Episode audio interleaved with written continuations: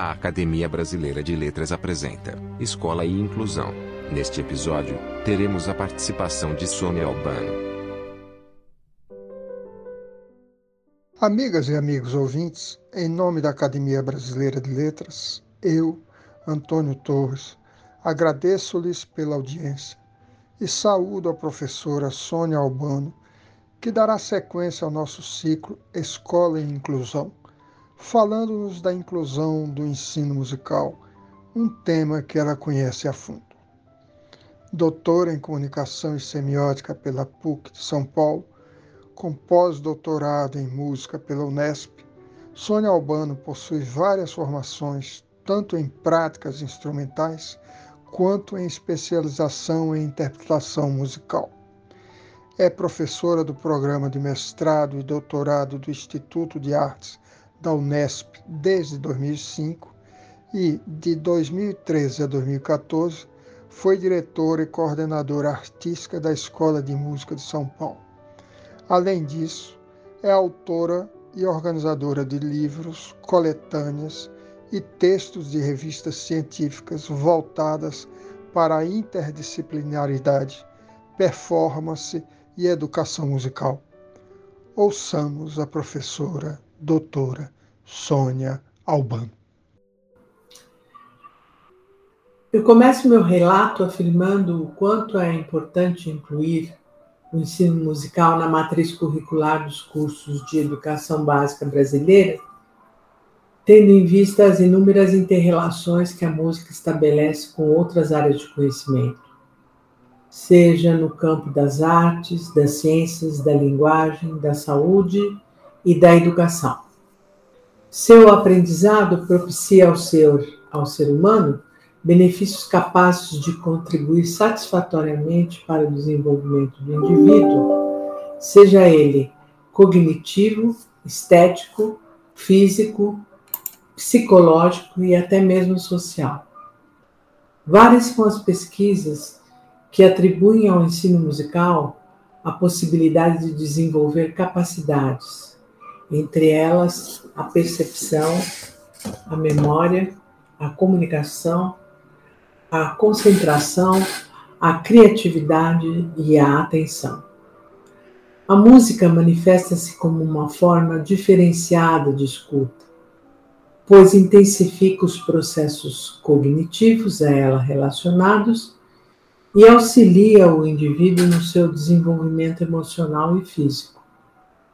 Gardner admite que a música estimula o sistema simbólico e lógico e as relações subjetivas que circundam o psiquismo humano. Habilidades fisiosinestésicas, espaciais, lógico-matemáticas são intensificadas, além do senso-ritmo, a noção espacial, a escuta externa e externa dos indivíduos. O psicólogo Anton Storr vê a música como uma grande promotora de ordem, devido ao seu poder de estruturar e organizar a experiência auditiva, e admite que ela promove estimulações fisiológicas, sensoriais, padrões matemáticos e epistemológicos em forma de comunicações emocionais, criando uma conexão maior entre a mente e o corpo. Sandrine Villard e Emmanuel Pigan, pesquisadores da psicologia cognitiva em Dijon, admitem que a música produz reações fisiológicas independente dos julgamentos objetivos. A música atua no sistema límbico, atingindo zonas tanto do hemisfério direito quanto do hemisfério esquerdo do cérebro. Aprender a tocar um instrumento na infância reorganiza diversas regiões cerebrais, entre elas as áreas motora, corpo caloso e cerebelo. Estudos realizados no Instituto de Neurologia de Londres indicam que o corpo caloso é mais desenvolvido nos músicos.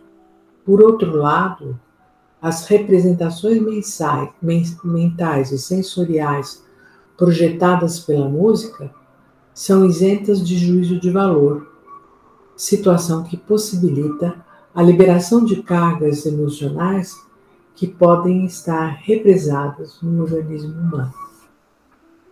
Os investigadores Claire e Memon, em suas publicações, afirmam que a música influencia respostas fisiológicas por meio de qualidades sedativas ou estimulantes, afetando a pressão arterial, frequência cardíaca, respiração, entre outras.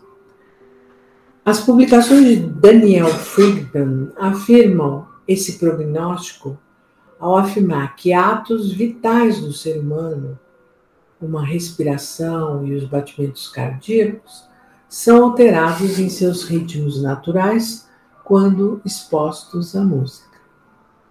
A música também promove a integração social e, a, e auxilia a comunicação, principalmente em pessoas que têm problema de se expressar verbalmente, uma vez que ela promove formas mais eficazes de o homem se expressar emocionalmente. Ela aumenta a criatividade, a memória, estimula a inteligência e a sensibilidade. Os padrões musicais podem acionar processamentos cognitivos de complexidade diversa, pois requerem operações mentais abstratas que colocam em atividade as capacidades de atenção e memória e as operações de categorização e raciocínio. Classificada como uma das formas do ser humano se relacionar com o mundo, ela também tem sido palco de pesquisas antropológicas, sociológicas, filosóficas, históricas e éticas. A interrelação da música com as linguagens artísticas e principalmente com a literatura é recorrente. Entre elas, destaco os balés, as óperas, os líderes e os poemas sinfônicos que habitualmente servem de textos literários renomados. Da mesma forma, diversas técnicas corporais, como o método Laban na eutonia, a técnica de Alexander e as técnicas orientais, têm sido utilizadas pelos músicos como o intuito de combater o estresse corporal e melhorar o seu condicionamento físico frente ao instrumento.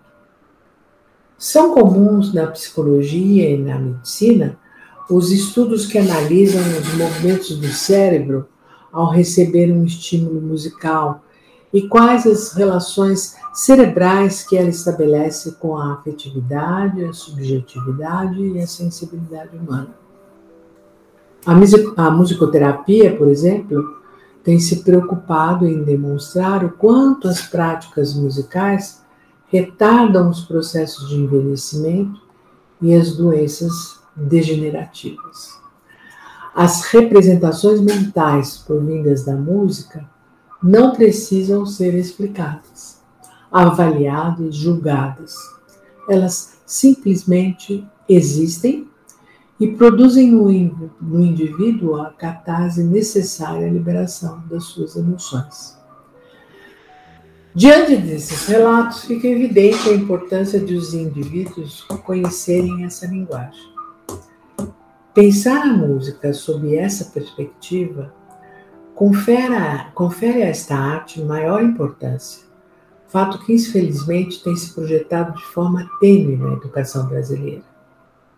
Os relatos aqui expostos estão sendo continuadamente estudados por mim e pela minha parteira de investigação, a psicóloga doutora Ana Lúcia Nogueira Braz. E o resultado desse trabalho tem sido apresentado em congressos nacionais e internacionais e em recentes publicações. Muito ainda haveria a ser dito sobre a importância de se introduzir a música no contexto educacional. Mas por ora agradeço sobremaneira a possibilidade de divulgar nosso trabalho nesse podcast. Muito obrigada. Você pode acessar todos os podcasts da academia através do nosso site Acesse pelo link www.academia.org.br/podcast.